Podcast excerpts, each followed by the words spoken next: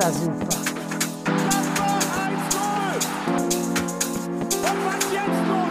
Vier Tage besoffen. Das ist ja unfassbar. Der Borussia Park schon auf. Ja, hallo liebe Fußballfreunde und Fußballassis, wie Möppi an der Stelle sagen würde.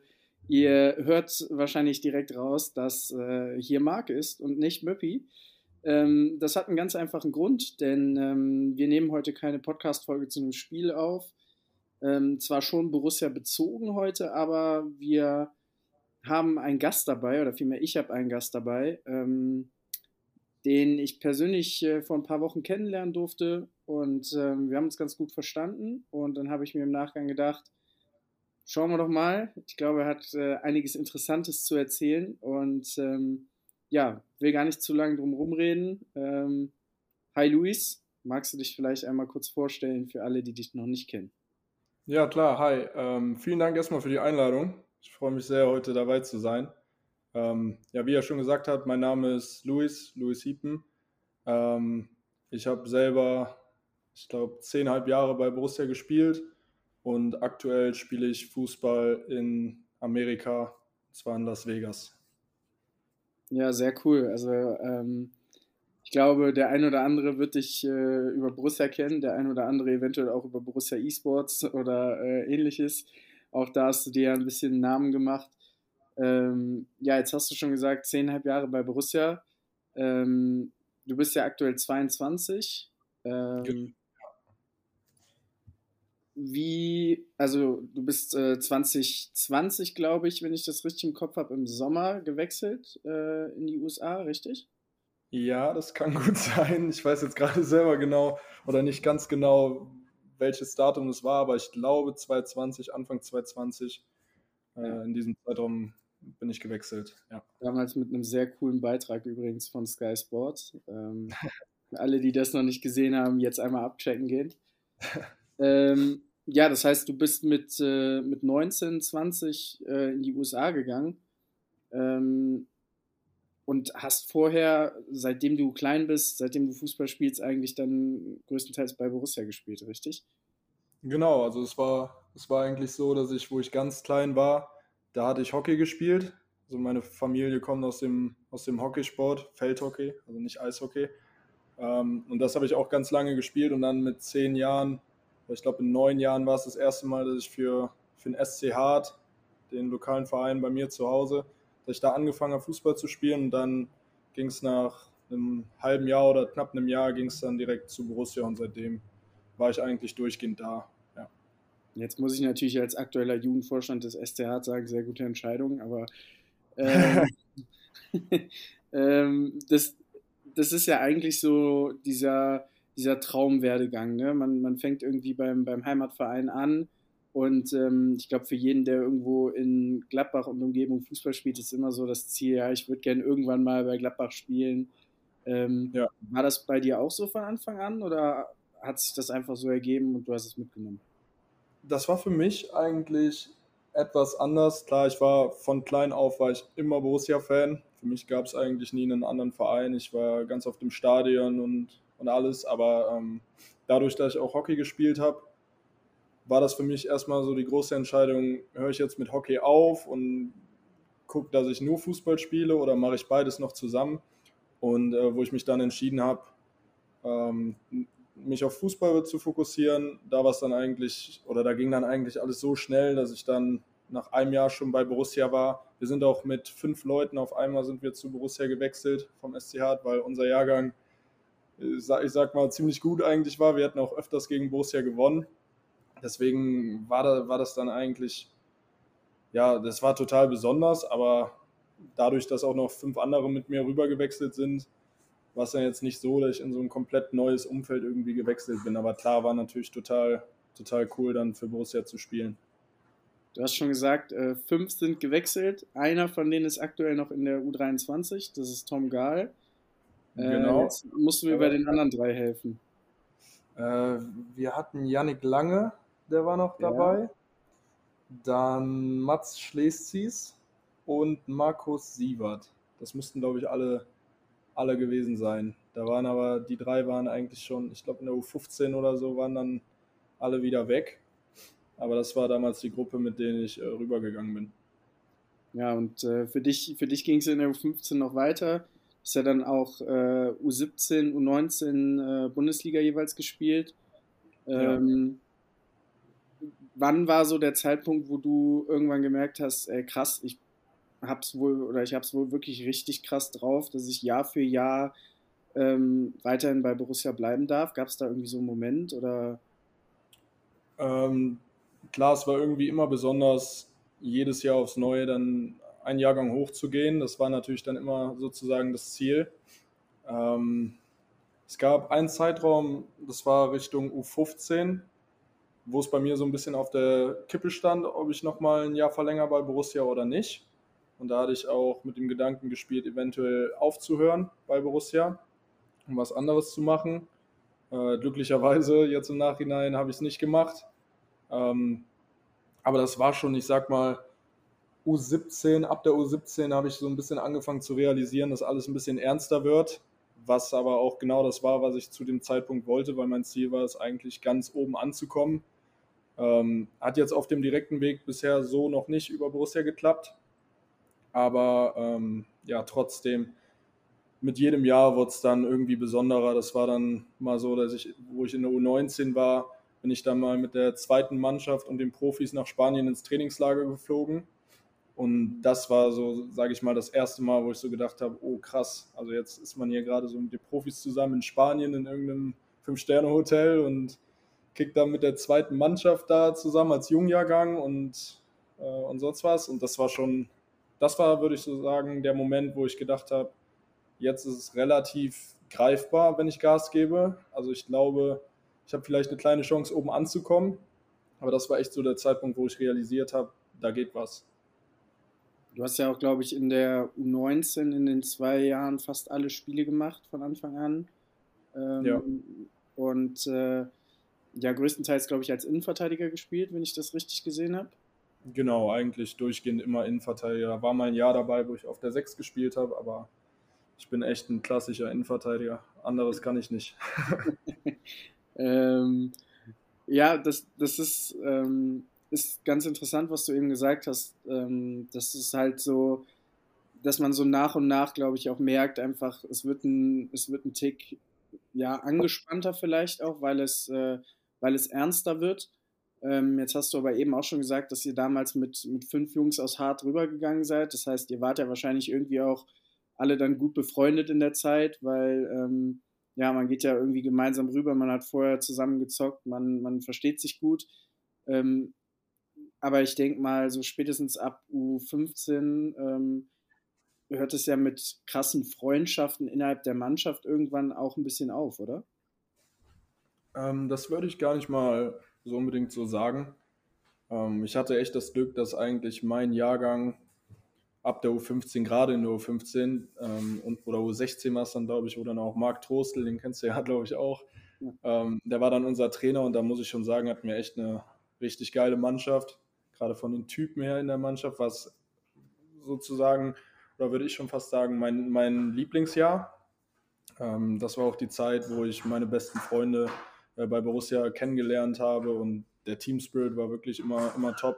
Mit ganz vielen aus dieser Mannschaft habe ich auch heut, heute noch Kontakt. Aber das war auch die Jahre danach eigentlich nie so, dass innerhalb der Mannschaft irgendwie das Klima so war, dass man sich gar nicht untereinander versteht. Ähm, in der U23 war es dann vielleicht so, dass man da gemerkt hat, okay, hier probiert gerade wirklich jeder irgendwie in die erste reinzurutschen. Und da war es dann vielleicht ein bisschen professioneller als noch darunter. Aber ich muss wirklich sagen, ich hatte immer total Glück mit den Mannschaften, die ich hatte und mit ganz vielen davon habe ich heute noch Kontakt. Und ja. Ja, das ist ein, ist ein cooler Punkt, den du sagst. Und ich glaube, gerade so dieses, dieses auch in Kontakt bleiben, wenn man, wenn man im äh, Fußballgeschäft ist. Ähm, ich kenne es selber und das auf viel kleinerer Basis noch, dass man, dass man Kontakte pflegt und dann ist der eine plötzlich da und macht hier was anderes und erlebt da was. Ähm, Gibt es denn irgendwen von den Jungs, die du von, von damals, mit denen du noch Kontakt hast, der vielleicht ein ähnlich krasses Abenteuer gewählt hast, wie du es jetzt gemacht hast? Ähm, es gibt natürlich immer auf dem Weg nach oben gibt es natürlich immer so ein paar aus der Mannschaft, die es wirklich dann geschafft haben, die es den oder die den Sprung geschafft haben in eine Profiliga. Äh, das beste Beispiel jetzt von den Leuten ist vielleicht Jordan, also Luis Bayer. Hm. Der spielt jetzt aktuell in der zweiten Liga in England bei Burnley und also ich sag mal so, für ihn hätte es, glaube ich, nicht besser laufen können. Er ist ja auch total glücklich da. Der steigt jetzt in die Premier League wahrscheinlich auf. Ähm, ich weiß jetzt nicht, ob er so. Spielt ein sehr, sehr gutes Jahr da, ne? Ja, die Spiel, also die sind, glaube ich, mit gefühlt 50 Punkten Abstand Erster. Ja. Ähm, ich war jetzt auch im, im Winter, wo ich äh, nach Deutschland ge gegangen bin für ein paar Wochen, habe ich ihn auch besucht bei einem Spiel im Old Trafford. Da hat er im ja. FA Cup gegen äh, Man United gespielt. Und das natürlich vom Abenteuer her, sage ich mal, nochmal eine Schippe vielleicht äh, über meinem. Aber ja, sei es ihm gegönnt, er hat es sich auf jeden Fall verdient. Und es gibt natürlich auch noch andere, die äh, ähnliche Geschichten haben. Aber so Jordan, auch jetzt von der Beziehung von ja, zwischen ihm und mir war das so mein engster Freund, der jetzt oben angekommen ist. Ja, sehr cool. Also ähm, ich finde es vor allen Dingen cool, was du sagst, dass, dass du es ihm gönnst, so, weil ich glaube, das ist was, was viel zu selten auch in, in, ähm, ja, in diesem Geschäft ja letztendlich dann auch vorherrscht. Ähm, du, du hast ja jetzt selber, um, um ein bisschen, bisschen zu deinem Weg zu kommen, ähm, du hast dich selber entschieden, ähm, ja, Deutschland zu verlassen, Borussia zu verlassen.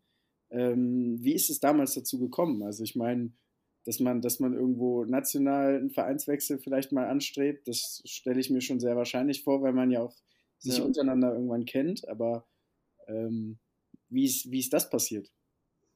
Ähm, das begann auch in 2016. Da hatten wir mit der Borussia-Mannschaft ähm, hatten wir ein Turnier in Las Vegas und da war der Luis Bayer zum Beispiel auch noch dabei. Das war genau der Jahrgang, wo meine besten Freunde eigentlich alle drin waren. Und da hatten wir halt ein Turnier hier in Las Vegas und äh, das hatten wir gewonnen. Und zu der Zeit habe ich da mit, mit Jordan ähm, und noch, noch einem anderen Freund von mir, Florian Wolters, waren wir halt bei einer Gastfamilie untergekommen. Und äh, ja, mit ihm bin ich zum Beispiel heute noch total gut in Kontakt. Das ist einer meiner besten Freunde, ähm, der Mann, bei dem ich damals gewohnt habe. Und äh, ja, durch 2016 hatte ich dann halt eigentlich durchgehend so, ein, so einen Kontakt zum äh, Trainer von der Mannschaft hier in Las Vegas. Und dann war es, glaube ich, zwei Jahre später so, dass Nico Klaassen, das ist ein 97er Jahrgang, also der ist drei Jahre älter mhm. als ich, der hat auch bei Borussia gespielt. Der ist dann äh, hier hingewechselt zur Uni, also zu UNLV und ähm, der hat dann immer mal wieder so bei mir nachgefragt, wie es denn so läuft, ob ich mir vorstellen könnte, irgendwann mal rüberzukommen. Und der Trainer hat dann auch öfters mal bei mir nachgefragt. Allerdings war es halt zu dem Zeitpunkt bei mir so, dass bei Gladbach wirklich extrem gut lief. Und ähm, ich würde jetzt lügen, wenn ich sagen würde, wenn bei Gladbach alles äh, top geblieben wäre, dann äh, wäre ich auch hierhin gewechselt. So war es jetzt nicht. Bei mir war dann der Grund, äh, in 2020, wo ich dann zur U23 gewechselt bin. Ähm, da hatte ich mir den Knöchel gebrochen, da hatte ich auch vorher einen Zwei-Jahres-Vertrag unterschrieben und dann war ich, äh, ja, ich glaube, drei Wochen später für knapp neun Monate, neun Monate raus. Und danach habe ich mich dann halt dazu entschieden, ja, mit dem Jugendleiter mich mal zusammenzusetzen und ihn zu fragen, ob es okay wäre, wenn ich was Neues probieren würde. Weil ich mir, also ich hatte so ein bisschen dann den Anschluss verloren das war auch gerade die Zeit, ähm, wo dann Corona angefangen hat. Da war dann kein Training mehr, kein Lockdown, dann war es schwer mit Behandlung und alles hat sich bei mir mit der Verletzung verzögert und ich war dann nicht mehr in dem Zustand, wo ich mir selber jetzt zugetraut habe, dass ich es ganz nach oben hier in Deutschland schaffe, zu diesem Zeitpunkt. Und das war zu dem Zeitpunkt halt auch der letzte oder die letzte Möglichkeit, hier nach Las Vegas zu gehen. Und dann habe ich mich halt letzten Endes dazu entschieden, den Schritt zu wagen. Ja, jetzt hast du, hast du schon gesagt, ähm, die letzte Möglichkeit. Kannst du das ein bisschen ausführen? Also ich meine, ich, ich, ich weiß grob warum, aber ähm, für, für alle Zuhörer, warum war es die letzte Möglichkeit? Ähm, das hat was mit dem, mit dem akademischen Aspekt zu tun. Und zwar, ähm, ich glaube, es ist so, dass man Abitur braucht, um überhaupt nach Amerika an ein D1, also in die, in die höchste Spielklasse für College zu wechseln. Und äh, ich glaube, du hast theoretisch nach dem Abi hast du ein Jahr Zeit, wo du dich entscheiden kannst, ob du rübergehst oder nicht. Und du kannst dir sozusagen dieses eine Jahr Bedenkzeit nehmen, aber danach müsstest du dann wechseln, sonst wärst du nicht mehr spielberechtigt für die Liga. Mhm. Und bei mir war das dann halt so, ich hatte nach dem Abi hatte ich halt dieses eine Jahr mich nur auf Fußball fokussiert. Da äh, habe ich mich dann nur auf die U23 konzentriert und ja, da habe ich mich dann halt verletzt und dann war das Jahr halt vorbei und das wäre dann, oder das war dann halt dadurch die letzte Möglichkeit für mich, äh, ans College zu gehen. Ähm, ja, jetzt hast du schon mal angesprochen, das äh, Modell ja, dass man äh, quasi das, das Studium mit, mit dem Sport kombiniert. Ähm, wie wichtig war das für dich auch gerade so in der Zeit, wo du, wo du dich verletzt hast, ähm, dann eventuell auch irgendwie ein zweites Standbein, sage ich mal, aufzubauen, um, äh, um eben auch den Fall abzusichern, dass es vielleicht verletzungsbedingt oder, oder einfach auch leistungsbedingt vielleicht einfach ähm, im, im Profifußball so nichts wird. Ja, das war auf jeden Fall extrem wichtig. Und ähm, ja, ich würde ich würd lügen, wenn ich jetzt sagen würde, dass ich gerade in der Schulzeit immer der beste Schüler war und immer einen Plan B in meiner Tasche hatte. Das war auf jeden Fall nicht so. Ich war eher so der Kandidat, der immer gesagt hat, okay, ich komme irgendwie durch und dann irgendwann später, wenn es mit dem Fußball mal vorbei ist, dann schaue ich, was ich mache. Ähm, aber das war dann schon in dem Jahr so, wo ich mich verletzt habe, da ich das erste Mal so wirklich darüber nachgedacht habe, was denn jetzt passiert, wenn ich dann das nächste Jahr bei Borussia bleibe, dann dort vielleicht nicht direkt spiele in der U23. Ähm, ja, was dann, was dann danach passiert, weil die Chance, dass der Vertrag nicht verlängert wird, die besteht ja eigentlich immer. Und dann ist es natürlich sehr schwierig, weiter äh, nach oben zu kommen, gerade in, in die ersten beiden Top-Ligen in Deutschland. Und äh, da war natürlich dann das Konzept mit, mit Las Vegas perfekt für mich, weil hier würde ich sagen, ist es leichter, Profi zu werden. Dadurch bedingt, dass einfach das Niveau nicht ganz so stark ist wie in Deutschland. Aber ähm, ja, zu der gleichen Zeit bekomme ich halt ein Studium im Ausland, gratis finanziert. Ähm, und wenn es mit dem Fußball dann nicht klappen sollte, habe ich halt ein Studium in der Tasche und kann, kann mich dann anderweitig umschauen. Ja, jetzt hast du, hast du gerade schon mal das, das Studium auch erwähnt. Ähm, magst du vielleicht einmal ausführen, was genau für ein Studium und äh, wie sieht dann so der, der typische Tagesablauf aus? Äh, der, Tagen, der Tagesablauf ist eigentlich echt immer unterschiedlich.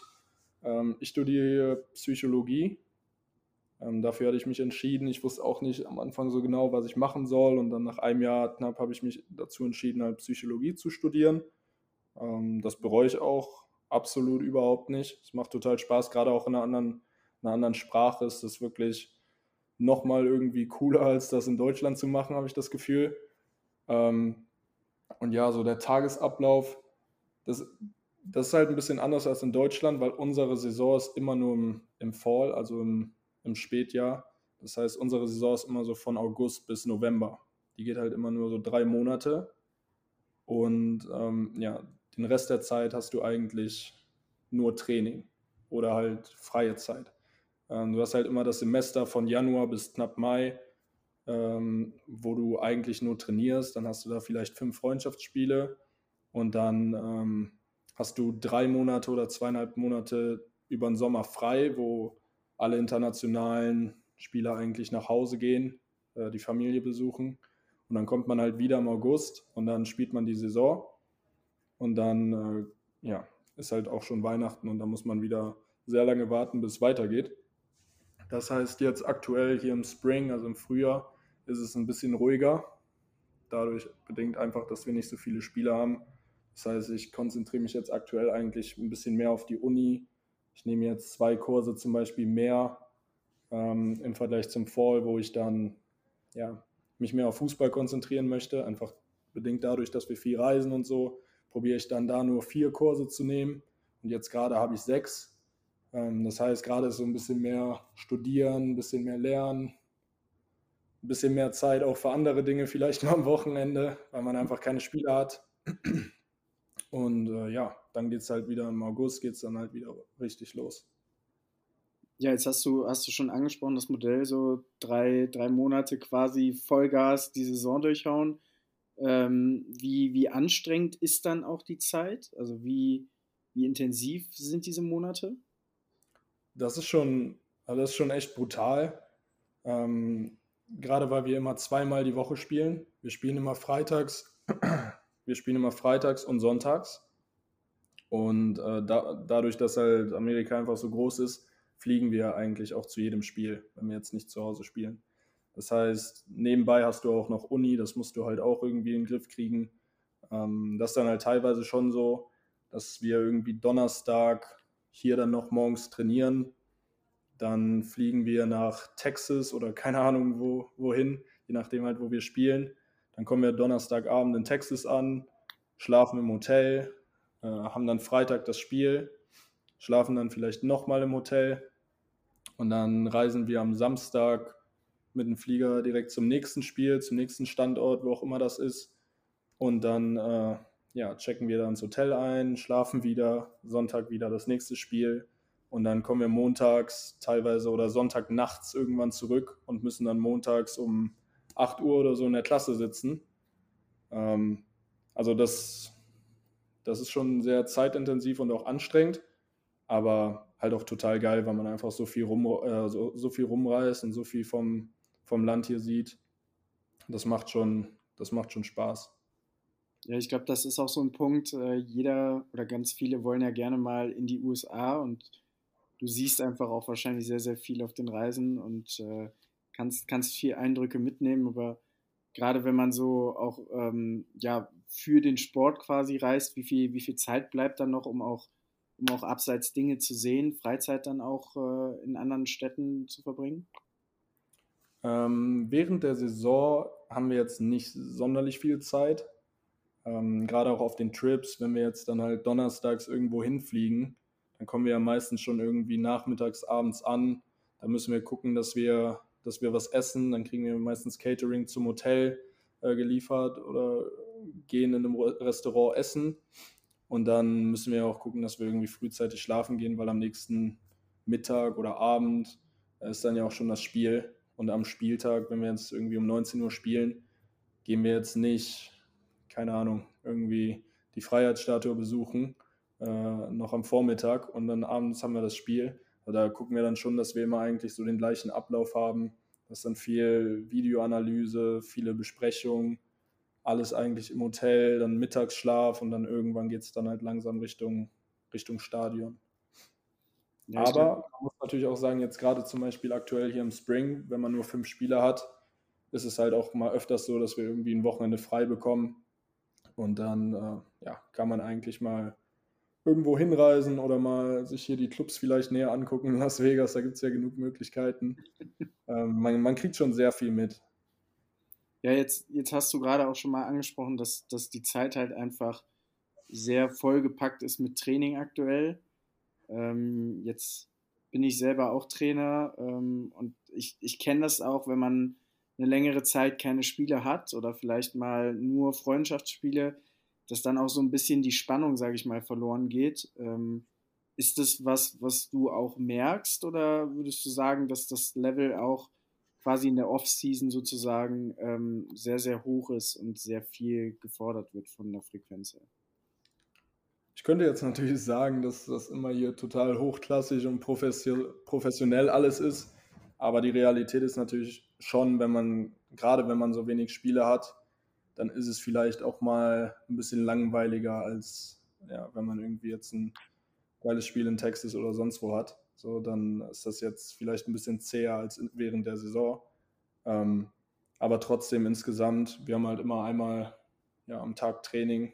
Das ist dann meistens um 9.30 Uhr oder so. Dann bekommen wir immer um 8 Uhr Frühstück. Das heißt, ich stehe auf, dann gehe ich zum, zum Frühstück, dann gehe ich noch zur Behandlung, dann haben wir um 9.30 Uhr oder um 10 Uhr haben wir Training, zwei Stunden.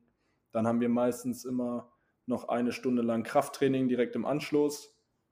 Und dann, ähm, ja, danach haben die meisten Spieler noch irgendwelche Kurse, wo die hingehen müssen. Und das war's. Aber natürlich ist das immer so ein bisschen zäh, wenn man nur trainiert.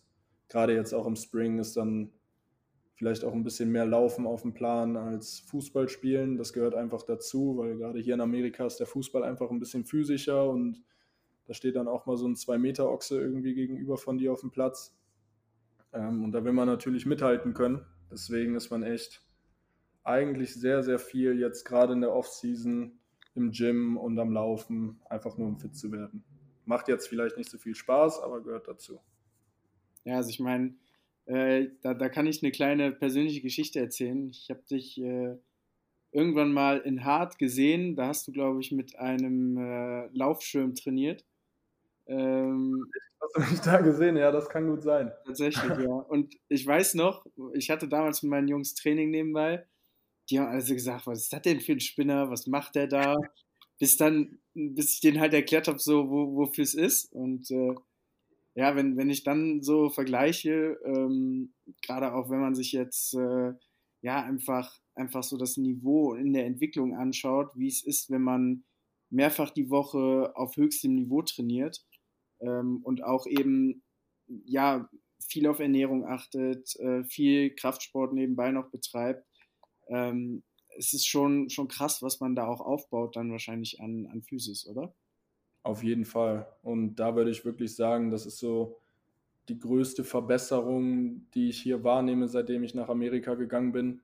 Ähm, wo ich bei Gladbach war, war ich echt immer eigentlich so ein, ein relativer Lauch für meine Größe. äh, da war nicht wirklich viel mit Gym. Ähm, vielleicht einmal die Woche so ein bisschen Alibi, Krafttraining, aber das war es dann auch. Und dann bin ich auch hier hingekommen nach Amerika und da war es dann schon so, dass ich das erste Mal im Gym war und so dachte so, okay, ich habe noch ein bisschen Arbeit vor mir. Ähm, was, aber, was aber auch geil ist, weil man merkt einfach, wie, also was das für ein, was das für ein äh, Impact auf dein Spiel hat. So, das macht dich einfach viel stärker, das macht dich schneller und deswegen machst du es halt auch, machst es halt auch gerne. Also mir macht es zum Beispiel total Spaß, ins Gym zu gehen. Das gehört einfach dazu. Aber jetzt auch mit Ernährung spielt natürlich alles eine große Rolle. Aber ja, ist jetzt nicht so, dass ich hier jeden Tag nur Hähnchen mit Reis esse oder sowas. Also da, da kann man schon... gehen raus an Markus Rühl an der Stelle. Ja. ja, ähm, ich, ich finde es ganz interessant, was du gerade gesagt hast, dass, ähm, dass dein oder dass der Fokus deutlich physischer ist ähm, in Amerika und das ist auch ein Thema, ähm, worauf ich mich sehr gefreut habe. Denn ich glaube, was, was viele halt sich nicht so vorstellen können, ist, ähm, ja, dass, dass Fußball so grundlegend unterschiedlich sein kann eigentlich. Also wenn man sich jetzt die, die Bundesliga aktuell anschaut, äh, natürlich geht es sehr viel um Pressen höher, weiter pressen, schneller pressen. Ähm, aber es ist natürlich auch gerade in den NLZs in Deutschland wird ja sehr viel Wert auf technische Qualität gelegt, klar auch auf Athletik. Es geht auch sehr viel um Technik und Taktik in der Ausbildung. Ähm, jetzt hast du schon angesprochen, dass es, dass es in Amerika definitiv ähm, eher um den, um den körperlichen Aspekt geht. Ähm, würdest du denn sagen, dass darunter dann andere Punkte in der Ausbildung dort vielleicht leiden? Auf jeden Fall. Ähm, ich würde auf jeden Fall sagen, dass der Fußball an sich in Deutschland viel attraktiver ist als hier in Amerika, gerade, gerade im College-Level. Ähm, speziell Taktiken, würde ich sagen, sind viel ausgeprägter in Deutschland als hier. Hier ist oftmals so, dass du irgendwie gegen Mannschaften spielst, wo es mehr nach American Football aussieht als nach, äh, nach echtem Fußball. Äh, da werden einfach mehr lange Bälle geschlagen und dann sprinten wirklich elf Leute einfach nur auf dich los und probieren den Ball irgendwie zu pressen, während du in Deutschland ja natürlich einfach schon eine deutlich höhere Qualität in den Spielern hast. Das würde ich auf jeden Fall sagen. Aber auf der anderen Seite würde ich halt sagen, dadurch, dass das Spiel hier physischer ist, ist es halt nicht unbedingt schlechter, nur vielleicht ein Ticken unansehnlicher. Ja, ja ich glaube, das ist für jeden, der sich, der sich mal äh, Spiele generell aus aus anderen Ländern anguckt, der wird immer irgendwie andere Einflüsse merken. Ähm, das, das, sieht man ja auch an vielen Nationalmannschaften zum Beispiel, die äh, ja einfach auch in der Ausbildung andere, andere Fokus oder einen anderen Fokus legen. Ähm, ja. Jetzt hast du eben auch schon mal gesagt, dass ihr viele ähm, ja, viele verschiedene Nationen auch seid. Gibt es jetzt irgendwen dabei, wo du sagen würdest, boah, der kommt, keine Ahnung, aus Frankreich und macht das und das richtig krass? Oder ähm, nimmt man da so Unterschiede gar nicht so heftig wahr? Das ist witzig, dass du Frankreich sagst, weil mein Mitbewohner, der spielt auch in meiner Mannschaft und der ist Franzose. Der ist gerade auch hier in seinem Zimmer. Ähm, also erstmal ist es irgendwie total geil, so viele verschiedene Nationen innerhalb der Mannschaft zu haben, weil du wirklich einfach Connections innerhalb der ganzen Welt irgendwie machst. Ähm, und das hast du halt in Deutschland nicht wirklich so. Das ist halt eigentlich nur im College zu finden. Ähm, wenn ich jetzt so über Qualitäten auf dem Fußballplatz nachdenke, dann würde ich sagen, dass Spieler aus Hawaii sehr, sehr schnell sind. sehr, sehr unmuskulös und klein, aber sehr, sehr schnell. Also sowas habe ich in meinem ganzen Leben in Deutschland noch nicht gesehen. Wir hatten einen, einen Hawaiianer letztes Jahr, der, keine Ahnung, war, ging mir bis zur Hüfte, der war 1,30 gefühlt groß und der war so schnell wie Usain Bolt. Also das war das der Hammer. Ähm, aber jetzt so vom, vom Fußballerischen her, weiß ich jetzt nicht. Also es fällt mir jetzt nicht so viel auf. Es hängt dann immer vom Spieler so ein bisschen ab. Ähm, ja, du hast schon gesagt, es hängt vom Spieler ab. Wie schwer oder wie leicht ist es dir denn auch gefallen, dein, dein Spiel und auch deine Ausbildung aus Deutschland dann zu adaptieren an dieses Körperbetonte? Du hast eben schon gesagt, du hattest da einiges aufzuholen, aber hat das dann so eine gewisse ja, Eingewöhnungsphase gebraucht oder warst du relativ schnell drin?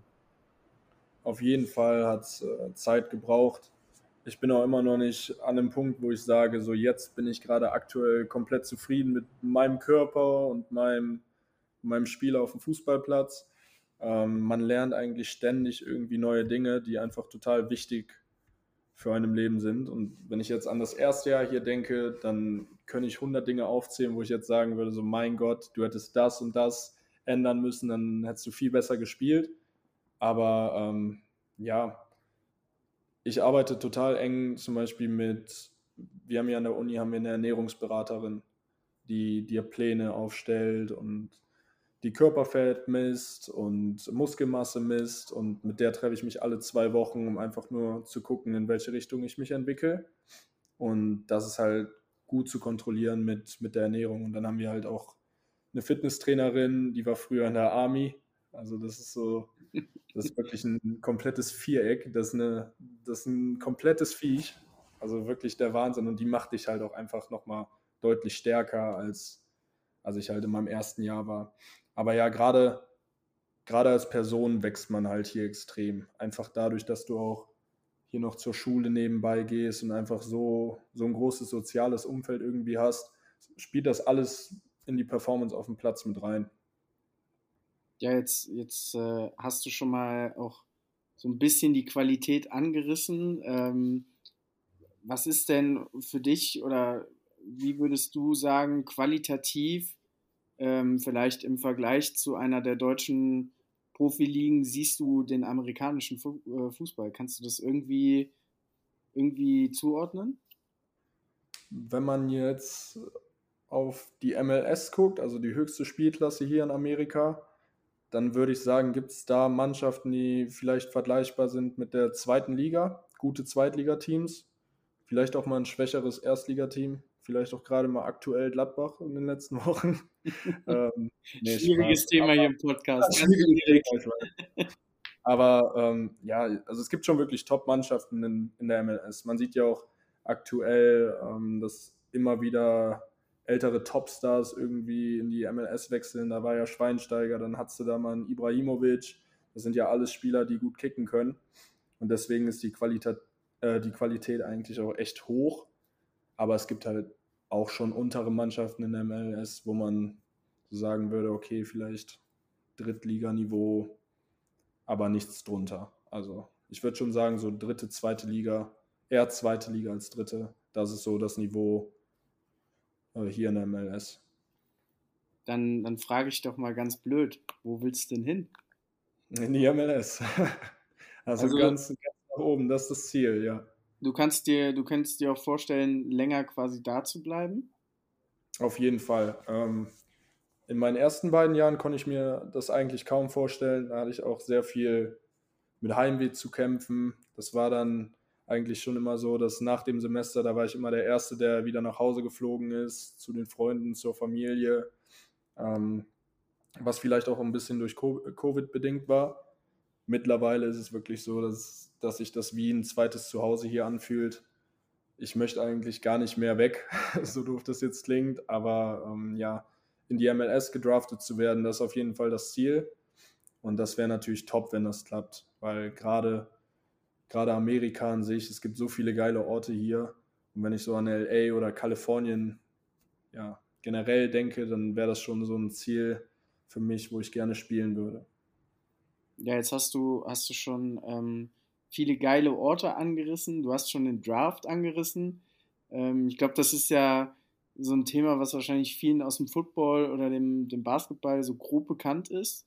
Ähm, ja. Kannst du es vielleicht einmal ganz kurz runterbrechen? Was passiert da und äh, wer wird wie gedraftet? Es gibt immer nach jeder Saison, ich glaube, das immer im Januar ist, glaube ich, immer der Draft. Ähm, da gibt es halt immer den MLS-Draft, wo sich dann halt die Coaches aus den MLS-Teams an College-Spielern bedienen. Und um da reinzukommen, brauchst du natürlich eine gute Saison. Da musst du natürlich auch ein geiler Spieler für sein, dass du gedraftet wirst. Und äh, ja, das ist auf jeden Fall das Ziel. Ähm, wie ich schon vorher gesagt habe, du hast halt immer die Saison von August bis ungefähr November und du spielst halt in deiner eigenen Conference. Ist gut zu vergleichen zum Beispiel mit Re Regionalliga West, Regionalliga Nordost oder sowas. Da, da gibt es halt sehr, sehr viele Conferences hier in ähm, Amerika. Und dann nach jeder Saison werden halt Spieler gedraftet. Und da reinzukommen ist brutal schwer, weil einfach total viele Faktoren mit reinspielen. Aber das ist auf jeden Fall meine Motivation, um hier jeden Tag Gas zu geben. Ja, wann, wann wäre der Zeitpunkt, wo das, wo das äh, bei dir passieren könnte oder hoffentlich passieren wird, sagen wir mal so? Ich bin jetzt in meinem vierten Jahr und das ist gleichzeitig auch eigentlich mein letztes Jahr.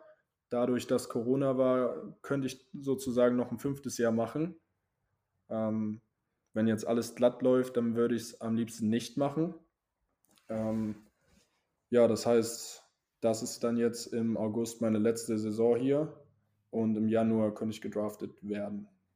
Es gibt aber auch noch andere Möglichkeiten. Also es, es geht auch, dass man in die zweite Liga wechselt oder in die dritte Liga hier wechselt. Das ist auch wirklich gutes Niveau, da kann man auch echt gutes Geld verdienen. Aber ja, welcher, welche Tür sich dann öffnet, wird man dann sehen. Ja, also ich sehe schon äh, nächstes Jahr dann im Februar den Podcast mit MLS-Spieler Louis Sieben. Würde ich ja, ja das wär, Da hätte ich wirklich gar nichts gegen. Da hätte ich nichts gegen. Ja. Ähm, ja, jetzt hast du, hast du schon angesprochen, ähm, dass, dass quasi so die finale Phase näher rücken könnte. Ähm, was wäre denn, wenn das Abenteuer USA an der Stelle nicht weitergeht? Würdest du ähm, dann sagen, yo, dann ist es das vielleicht nicht mit dem Fußball oder ähm, würdest du es dann vielleicht an anderer Stelle irgendwo versuchen wollen? Hast du dir da schon mal Gedanken gemacht? Ja, ich glaube, im Hinterkopf habe ich mir schon Gedanken dazu gemacht. Ähm, aber ich probiere mich eher darauf zu fokussieren, dass ich es irgendwie schaffen werde, oben anzukommen. Weil ich traue mir das auf jeden Fall zu. Ich glaube, meine Qualität ist insgesamt gut genug, um auf einem guten Profiniveau Fußball zu spielen. Ähm, allerdings kann natürlich alles passieren. Also es kann natürlich eine, eine, Verletzung irgendwie passieren, die mich dann davon abhält, einen Schritt weiter zu gehen. Oder kann auch sein, dass wir eine katastrophale Saison wieder haben und dann will mich keine Mannschaft in dem Team haben. Ähm, da denke ich mir dann aber halt auch nebenbei so, ich mache gerade mein Studium. Ich bin dann zu diesem Zeitpunkt mit meinem Studium fertig. Ich habe hier ganz viele Businessmenschen irgendwie in Las Vegas schon kennengelernt, wo ich mir sehr sicher bin, dass sich irgendwas äh, ergeben wird. Ja, genau, auf den, auf den Punkt wollte ich auch so ein bisschen hinaus. Du hast, ähm, du hast jetzt schon das Studium angesprochen. Wie eng verknüpft ist es dann auch mit, ähm, mit, dem, mit dem Fußball generell? Also hast du, ähm, hast du zum Beispiel irgendwie die Möglichkeit, dir auch äh, für, für Klausuren oder für, für Lerneinheiten noch Zeit einzuräumen? Oder ähm, ist die Priorisierung klar, erst zum Training und alles andere, guck mal irgendwie, wie du es hinkriegst. Äh, wie ist da die Unterstützung auch? Die Unterstützung könnte eigentlich wirklich nicht besser sein. Also hier auf dem Campus, und das ist halt total anders zu Deutschland, du hast einfach so viele Möglichkeiten, um Hilfe zu bekommen. Also in wirklich jedem Bereich. Also wir haben äh, Psychologen haben wir hier, wir haben eine Ernährungsberaterin, die nur für unser Team zuständig ist. Dann hast du eine Frau fürs Gym, wo du jederzeit hingehen kannst. Dann hast du aber auch für die für die akademische Seite hast du ähm, Tutoring. Ich habe jetzt das deutsche ja, Wort so, gerade. Wie so Nachhilfe. Tutoring. Ja, genau, ja, genau Nach Nachhilfe. Ähm, also es gibt wirklich genug Möglichkeiten, um das hier alles ordentlich über die Bühne zu bringen. Und ja, bei mir auf der schulischen Seite läuft es auch, läuft's auch gut. Ähm, ich glaube, wenn man sich die Zeit ganz gut einteilt, dann ist auch alles machbar. Ja, sehr cool. Ist jetzt gerade zum Beispiel oft so, dass ich dann einfach morgens zum Training gehe und dann am Nachmittag mache ich ein bisschen was für die Uni. Und dann, dann reicht das aber auch, wenn man so konstant am, am Ball bleibt. Ja, ich glaube, ähm, das ist auf jeden Fall was, was, äh, ja, was sich, was sich ähm, doch gut anhört als Perspektive, gerade wenn man, wenn man auch so für sich ähm, vielleicht in Deutschland mit der Situation nicht 100% zufrieden war. Ähm, und, und dennoch muss man ja auch sagen, dass der Fußball in Deutschland noch einen ganz anderen Stellenwert hat, als es das wahrscheinlich in Amerika ist, ähm, wo ja auch andere Sportarten wie ähm, Basketball, Football ähm, deutlich populärer sind. Football, Genau, ja. Auf jeden Fall. Also Fußball ist jetzt hier nicht an erster Stelle, aber es wächst auf jeden Fall. Und das ist halt, ja, schön zu sehen, dass es gerade auch zu dem Zeitraum wächst, wo ich halt auf dem Sprung nach oben bin. Und äh, ja, also es geht, was ich halt so geil hier in Las Vegas finde, beziehungsweise an einem Stipendium in den USA äh, generell, ist, dass man einfach eine unvergessliche Zeit hat. Aber das klingt immer so, so doof, das einfach nur so zu sagen, aber ich erlebe hier halt Sachen, die erlebst du einfach nicht in, in Deutschland oder in Europa generell. So, man lernt so viele neue Menschen, Menschen kennen. Man lebt in einer der geilsten Städte, sage ich mal, der Welt. Und da ergeben sich einfach so viele Möglichkeiten, die viel wertvoller sind als jedes Studium oder eine Profikarriere. Das sind einfach Erinnerungen, die kann dir halt keiner mehr nehmen. Und ich bin mir sehr sicher, dass sich halt daraus auch was entwickelt. Ja, ich glaube, glaube, dass viele so auch diesen, diesen Schritt irgendwo raus aus der Komfortzone, aus gewohntem Umfeld, vielleicht irgendwie aus dem Elternhaus, gerade in dem Alter dann mit 19 auch niemals in Betracht ziehen würden so. Und äh, dann musst ja. du überlegen, dass du ja auch dazu dann irgendwie deinen dein Traum weiterverfolgen willst. Und äh, ich, ich glaube, das ist schon, schon heftig. Ähm, und dann halt auch immer die Frage, wie, wie entwickelt sich so ein Sport in, in dem Land. Ne? Also. Ja, auf jeden Fall, aber also ich bin natürlich, ich sag mal so, von, von den zwölf Monaten im Jahr bin ich ungefähr zehn Monate hier in Amerika. Das heißt, ich bin zwei Monate auch meistens dann irgendwie noch in Deutschland. Und das ist, also man, man denkt natürlich, wenn man so weit wegzieht von zu Hause, dass man irgendwie den Kontakt zu Freunden verliert oder, oder sonst was.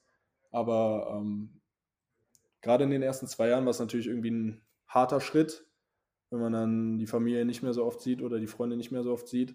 Aber was ich auf jeden Fall sagen kann, ist, es ist viel wertvoller, hier neue Leute kennenzulernen und neue Freunde kennenzulernen, als jetzt einfach nur an dem gleichen Standort das ganze Leben lang zu bleiben. Weil bei mir hat sich jetzt zum Beispiel zu Hause in Deutschland nichts verändert. Das ist echt verrückt, weil jedes Mal, wenn ich immer nach Deutschland zurückkomme, denke ich mir wirklich jedes Mal, es ist nichts passiert. Also das fühlt sich wirklich immer gleich an. So, ich gehe dann, ich dann nach Hause, dann treffe ich mich vielleicht am nächsten Tag, treffe ich mich mit meinem besten Freund da und es fühlt sich wirklich so an, als wäre ich nie weg gewesen.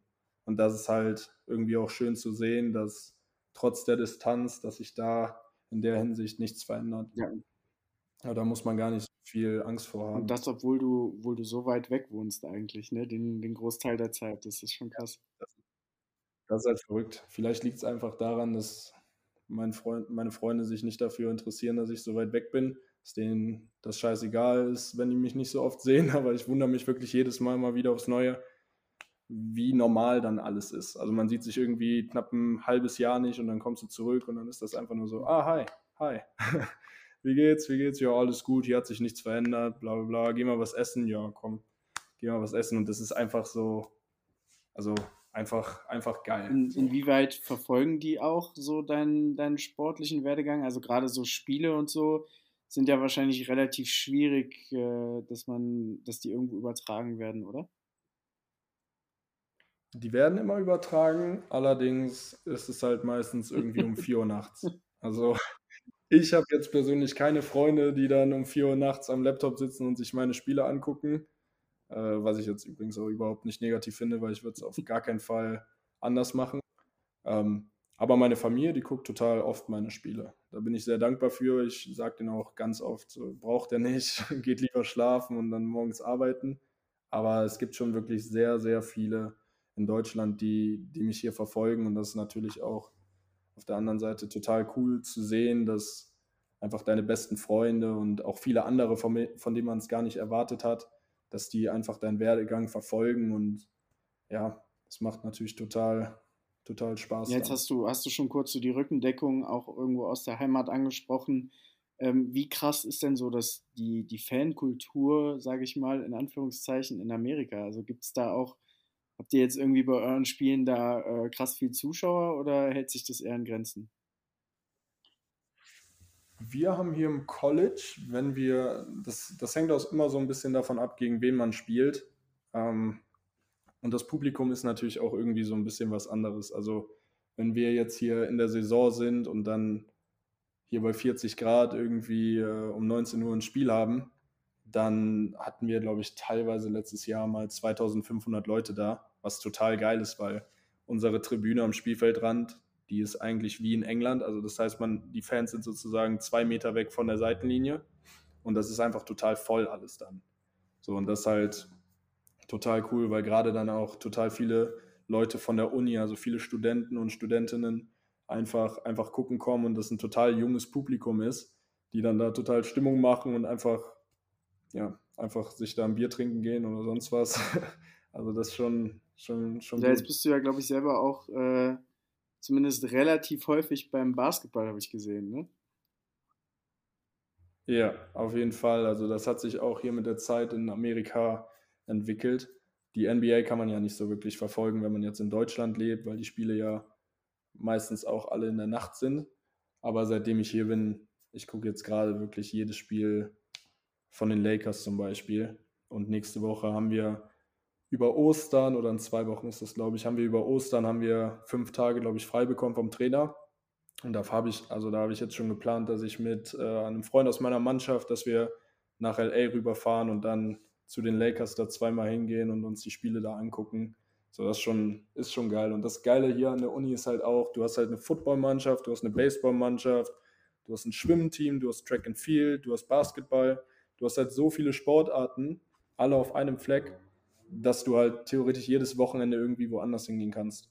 Und das ist halt auch alles gratis und du bist einfach so mit den anderen Athleten auch verknüpft oder Athletinnen ähm, einfach so gut verknüpft, dass du so viele aus den Teams dann immer kennst und das schon, ist schon geil. Also in Deutschland weiß ich jetzt nicht, wie viele Leute da irgendwie mal schwimmen gucken gehen. So hätte ich jetzt wahrscheinlich auch nicht oft gemacht, aber es ist dann irgendwie schon cool zu sehen, wenn dann da Freunde von dir einfach im Wettkampf sind und du die von außen anfeuerst, das ist schon echt gut. Ja, ich glaube, wenn man, wenn man dir so zuhört beim Erzählen, ähm, jetzt, jetzt, sehen wir uns aktuell auch, äh, du, du grinst sehr viel beim Erzählen, du, du wirkst sehr happy mit der Entscheidung. Kann man, das, kann man das zusammenfassend sagen, dass du den Schritt auf jeden Fall nicht bereust und es wieder machen würdest? Auf jeden Fall, auf jeden Fall. Also es wurden jetzt ja, ich, ich, also Las Vegas ist natürlich jetzt auch nochmal was anderes als jetzt irgendwie Texas oder ein anderer Staat hier in Amerika. Las Vegas ist ja echt so der Ort, wo man so gefühlt nochmal am meisten machen kann. Jetzt auch außerhalb vom, vom Sport und vom Studium. Und da, ich, bin, ich bin jetzt auch kein Kind von Traurigkeit, also mich findet man auch ab und an mal in Downtown, in irgendeiner Bar oder auch mal in einem Club hier auf dem Strip. Ähm, und da sind halt generell einfach schon so viele Geschichten entstanden, die ja, wenn ich das meinen besten Freunden mal in Deutschland so über FaceTime erzähle, die zeigen mir dann einfach den Vogel oder die denken dann, ich erzähle ihnen irgendwie eine Story von Hangover oder sonst was. Aber das kann man sich halt eigentlich gar nicht vorstellen, wenn man, wenn man selber nicht hier war. Ja. Und ich hatte auch viele Freunde, die mich hier schon besucht haben. Und wirklich jeder von denen hat gesagt, so, okay, das gerade waren wirklich die zwei geilsten Wochen in meinem Leben, die ich jemals hatte. Und äh, eigentlich ist das hier mittlerweile mein Apartment wie so ein Hotel, weil mich so viele Leute immer besuchen kommen wollen.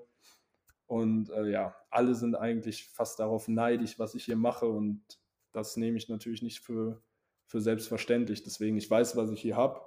Ich hoffe, dass sich in der Zukunft daraus auch was ergibt. Ähm, da bin ich mir sogar sehr sicher von. Aber ja, es ist natürlich eine einmalige Möglichkeit. Ja, sehr cool. Also ähm, von den Geschichten hätte ich natürlich gerne eine gehört, aber ich glaube, das machen wir nach der Aufnahme. Ähm, ja. Ansonsten, äh, ja, sag ich danke für die Zeit. Ähm, danke für, für den Einblick. Ich glaube, das ist was, wo, wo sich sehr, sehr viele, die diese Folge gerade gehört haben, nicht, nichts drunter vorstellen konnten.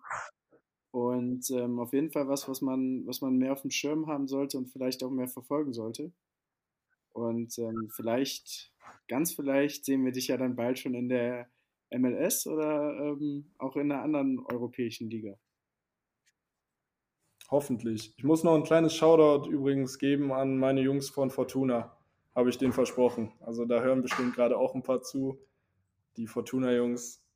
Natürlich viele Grüße noch an die. Die machen Ja, definitiv. Job. Also auch von meiner Seite Grüße. Die Jungs sind sehr cool.